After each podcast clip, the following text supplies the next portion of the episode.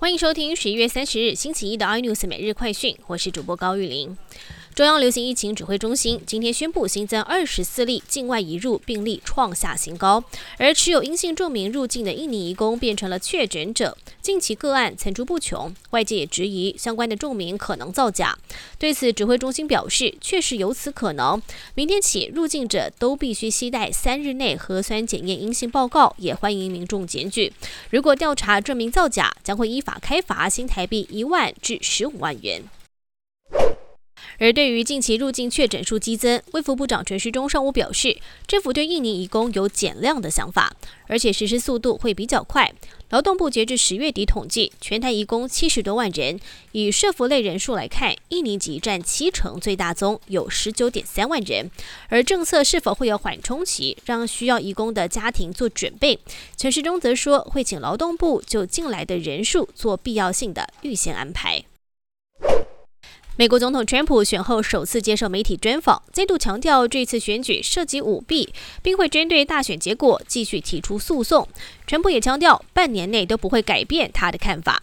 而川普的一位亲近幕僚形容，川普的行径很像是疯狂乔治王一样精神失常。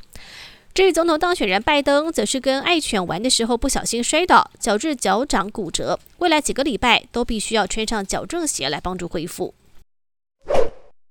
汽机车退旧换新货物税减免补助将在明年初到期，因为政策延续与否的情况不明，进而逼出一波年底汽车市场的新买气。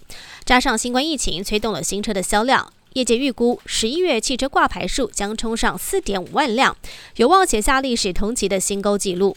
但有喜也有忧，如果车辆汰换补助政策无法续航，势必会影响明年初的传统旺季销售，到时候车市融景可能告终。由资深女星陈淑芳领衔主演的国片《孤味》上映之后口碑爆棚，不但票房节节高升，更一举入围今年金马奖六项大奖。陈淑芳以精湛的演技获得最佳女主角。在金马奖的加持之下，二十七号《孤味》票房突破了亿元大关，超越《刻在你心底的名字》，成为今年首部拿下破亿票房的国片。更多新闻内容，请锁定有线电视八十八 MOG 五零四 iNews 最正晚报，或上 YouTube 搜寻 Sally iNews。